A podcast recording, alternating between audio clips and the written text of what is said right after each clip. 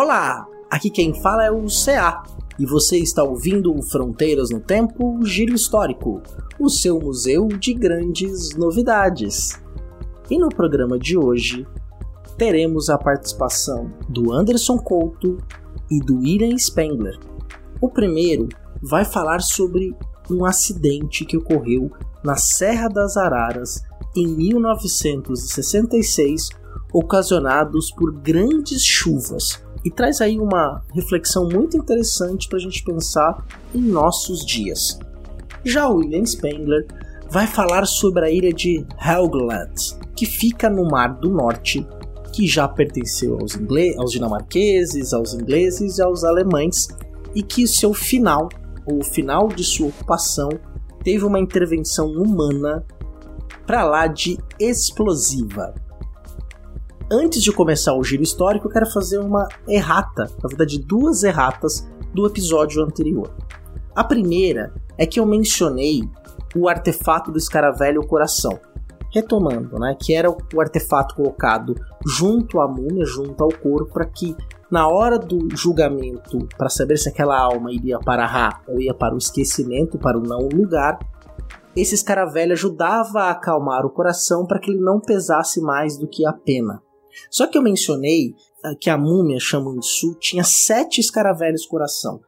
E aí que tá o erro. Na verdade, essa múmia era de um faraó egípcio que governou durante alguns anos o Egito e no corpo dele tinha sete escaravelhos coração.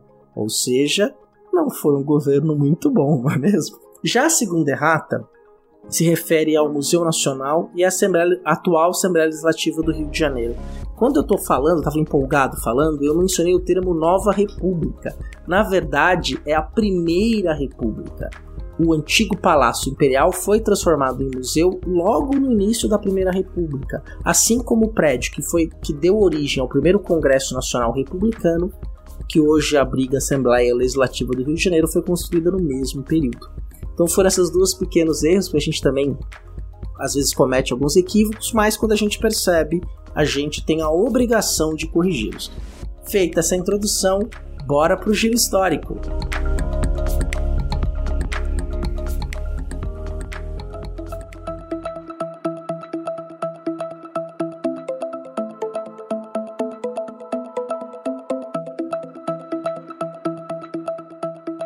Bom dia, boa tarde ou boa noite, nobre ouvinte do Giro Histórico. Aqui quem fala é Anderson Couto, professor de História, radialista e podcaster de Volta Redonda, Rio de Janeiro. Todo verão é a mesma coisa.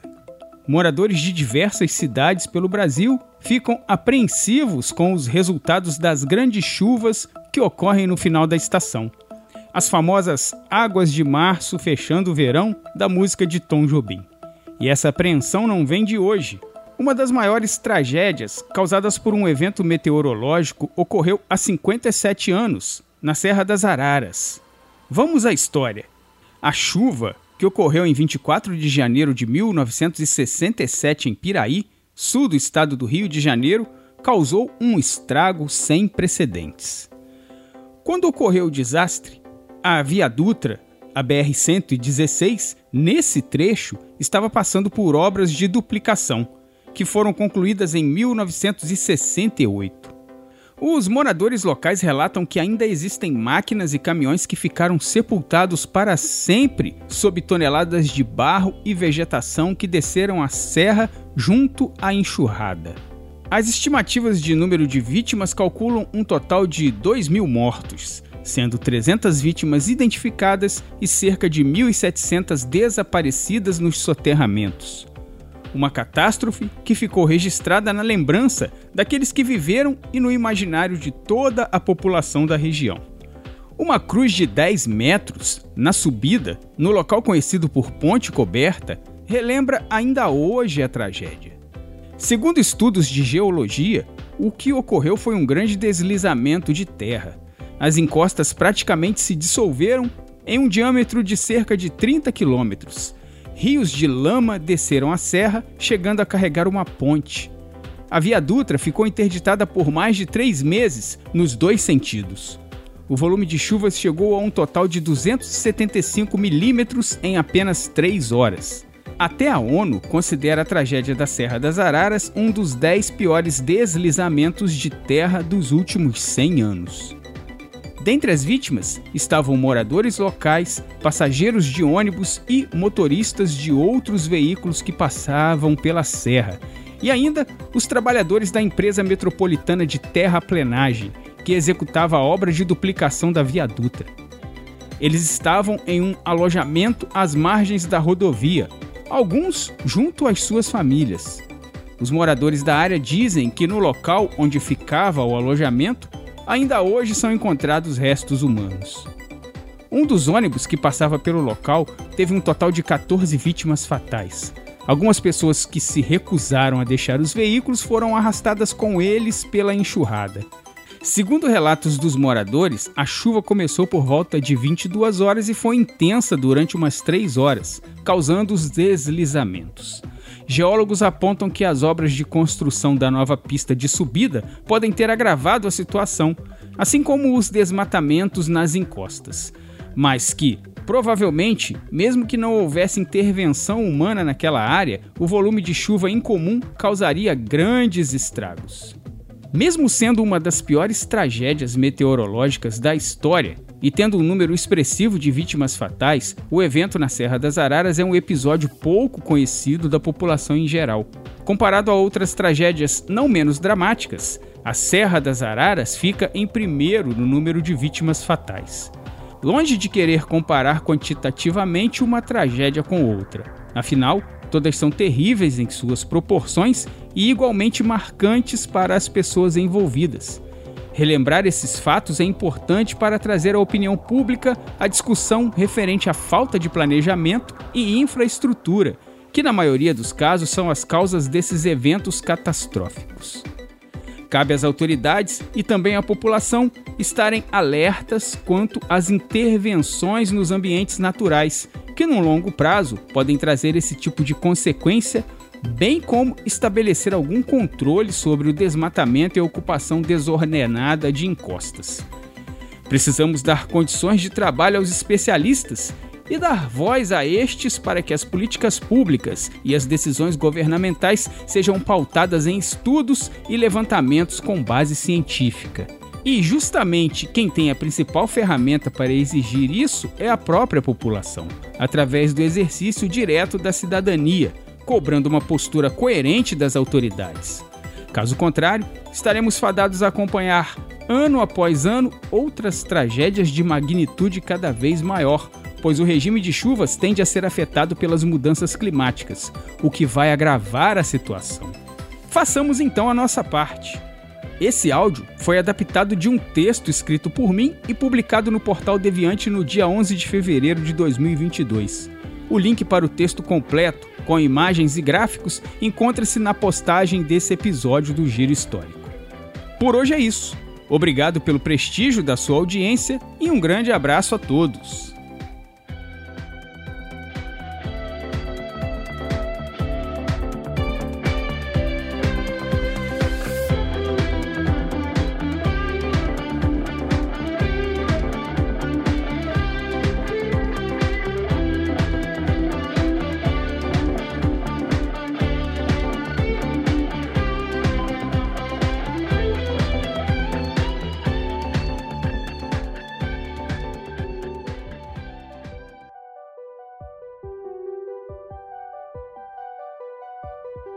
Tally Ho, folks! Um pequeno arquipélago distante, sem muitas atrações óbvias, inexpressivo, frio e pouco povoado, mas que, vez por outra, acabou tragado para o centro das rixas imperialistas que moveram o mundo nos últimos séculos. Assim é Helgoland, o território alemão que os ingleses por muito pouco não apagaram do mapa, literalmente.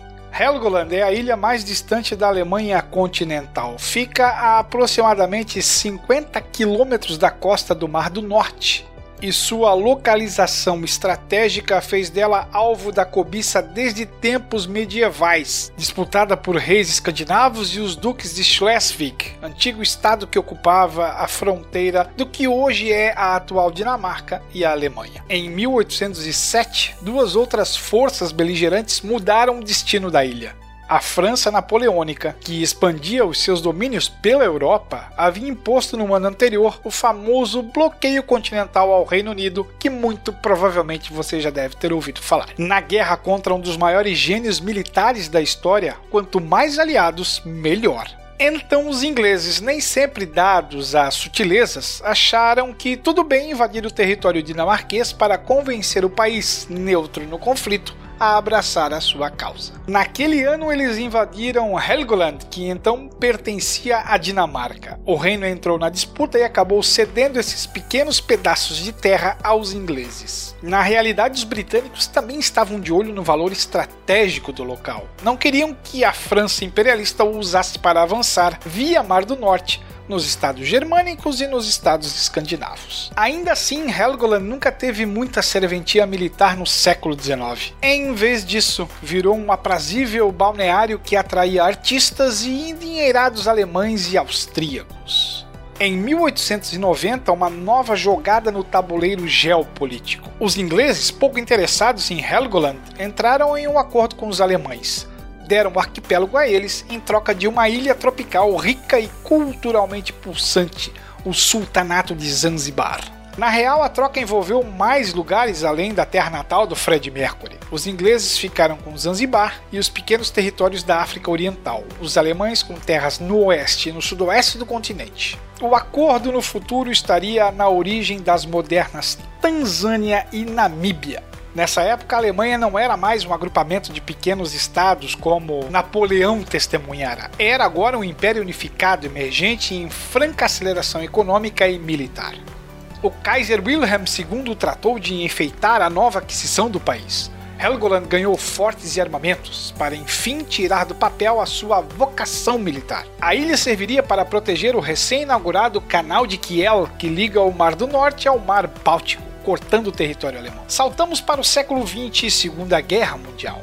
Entre os aliados não se podia ignorar Helgoland, consideravam a ilha uma arma importante dos nazistas durante o grande conflito. Também pudera, a Alemanha fez dela um ponto estratégico para sua marinha, cobrindo-a de novos fortes, túneis, base aérea, artilharia de defesa e muito mais. Em 1945, os britânicos voltaram ao território, bombardearam Helgoland, forçando a evacuação dos seus cerca de 2 mil habitantes, ocuparam a ilha e usaram os túneis dos nazistas para armazenar munição pesada. Mas em 18 de abril de 1947, com a guerra terminada e os nazistas derrotados, o Reino Unido decidiu se livrar da ilha de uma maneira pouco usual, eu diria que até retumbante, a fim de evitar, é claro, que ela voltasse a ser usada militarmente pelos alemães. Cerca de 7 mil toneladas de explosivos armazenados foram pelos ares. A ideia era se livrar de todo aquele material perigoso e passar um recado contundente a qualquer nova pretensão militarista alemã. Foi uma das maiores explosões não nucleares registradas na história. Houve manifestações contrárias à decisão não só na Alemanha, mas também no próprio Reino Unido.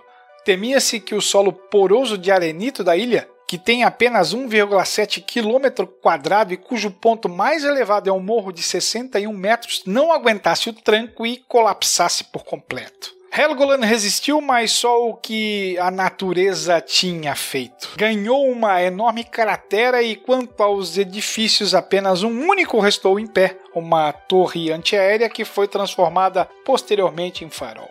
Em 1952, os britânicos devolveram o que sobrou do território aos alemães. Uma amoreira retorcida que sobreviveu ao ataque passou a ser conhecida como o Milagre de Helgoland. That's all, friends! Convém fazer uma busca sobre o Milagre de Helgoland, que é uma história bem, bem interessante. See you soon!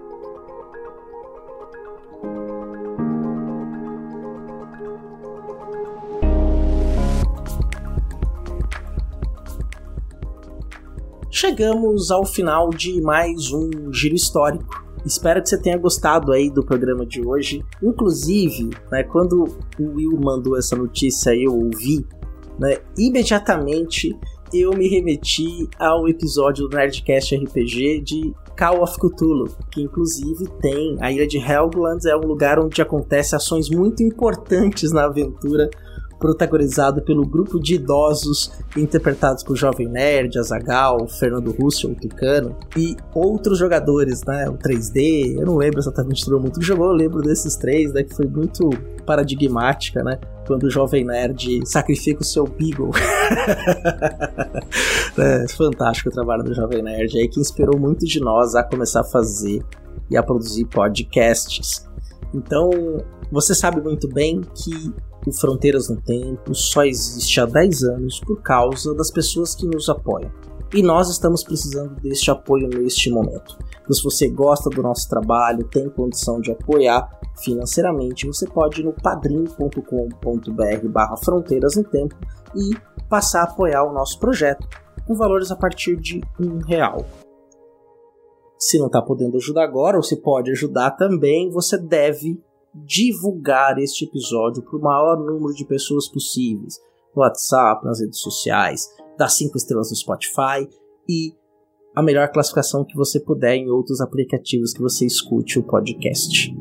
Você pode também nos mandar um e-mail para fronteirasnotempo@gmail.com, que também é a nossa chave Pix para colaborações eventuais. E você também pode escrever para a gente nas nossas redes sociais. No Instagram é que a gente está mais atento mas a gente também tem fanpage no Facebook e um, um ex falecido que é Front no Tempo. Né? A gente usa pouco, mas tá lá. Eu nem sei como é que tá. a gente é muito ruim de rede social. Mas é isso, gente. Muito obrigado. Agradeço por você estar mais uma semana conosco em mais um Fronteiras no Tempo Giro Histórico, o seu museu de grandes novidades. Até semana que vem.